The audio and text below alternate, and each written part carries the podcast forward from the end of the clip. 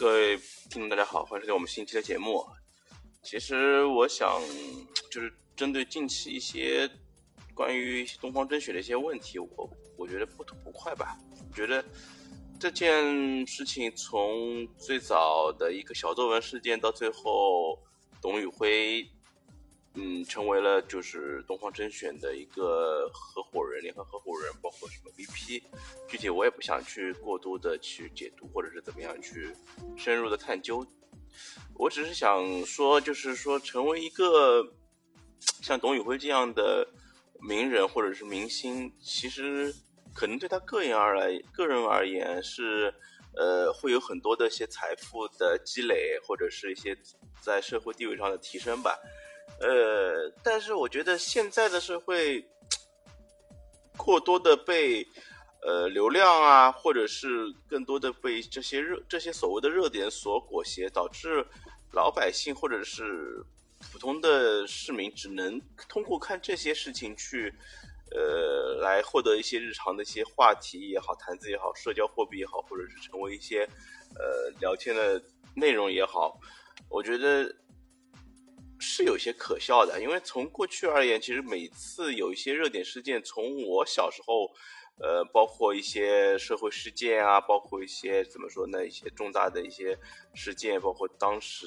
的它整体的在呃社会上的一些发酵，我觉得都是一些比较比较比较怎么说呢，比较一个自然的状态吧。但是你想从这次的东方甄选，说实话，我是觉得非常的厌恶和。反感的，因为你这么多的一些事情，社会上有这么多的事情可以去关心，可以去怎么说呢？可以去享受。但是从头到尾，通过这个新东方这个东方甄选所炮制出来的一系列事件所导致的，就是一系列的这些连锁反应，包括呃什么刘强东去密会，刘强东找什么秘书去密会，呃呃董宇辉啊，包括他的一些就是呃股价的一些。波动啊，包括怎么样这些事情，我觉得对于我们很多大多数的，就是老百姓来说，我觉得是根本就是无足无关痛痒、无足无足挂齿的。但是我们却不得不去去每天去看那么这些热搜啊，这些排名是，因为这就是因为它有流量，所以说它能够把这些话题所充分的，就是带动。但是你说真正这些用户。他本身能够得到多少的一些营养的汲取，我觉得可以说是毫无营养，因为这些只是说，呃，在一些资本上的运作啊，或者是怎么样，我我也不想去过多的深究。呃，包括之前像五月天，就是说，呃，他没有起到一个对于社会发展或者是整体的一个。社会进步所提供一个很好的一个一个帮助吧，我觉得，就是带给人们的就是这种所谓的正能量也好，包括这正向反馈，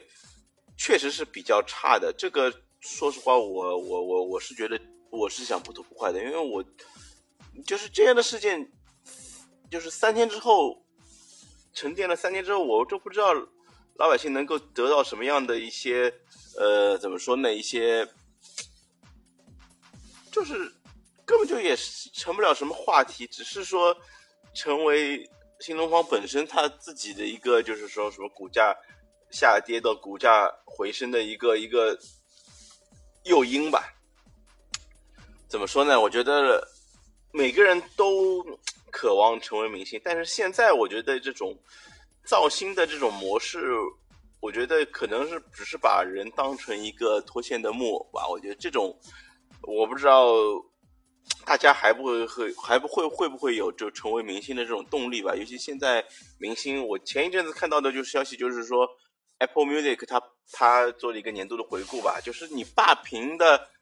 就是霸榜的这个歌手还是周杰伦，像林俊杰，尤尤其是周杰伦，他的呃可能前二十位这种就是歌曲热度榜，他是会占到十七八首之多，这只而且只是一个保守的估计啊，我看到应该是。超过至少是超过十八首的，嗯，所以说呢，现在的明星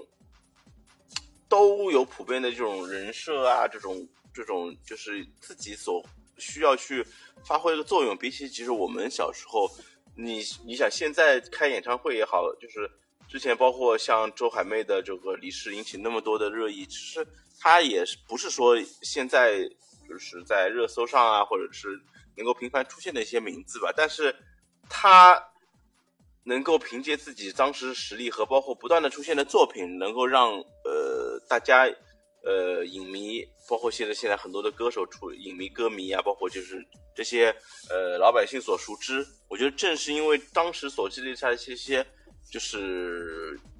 用户的一些基数吧，我觉得这个是现在的明星所需要去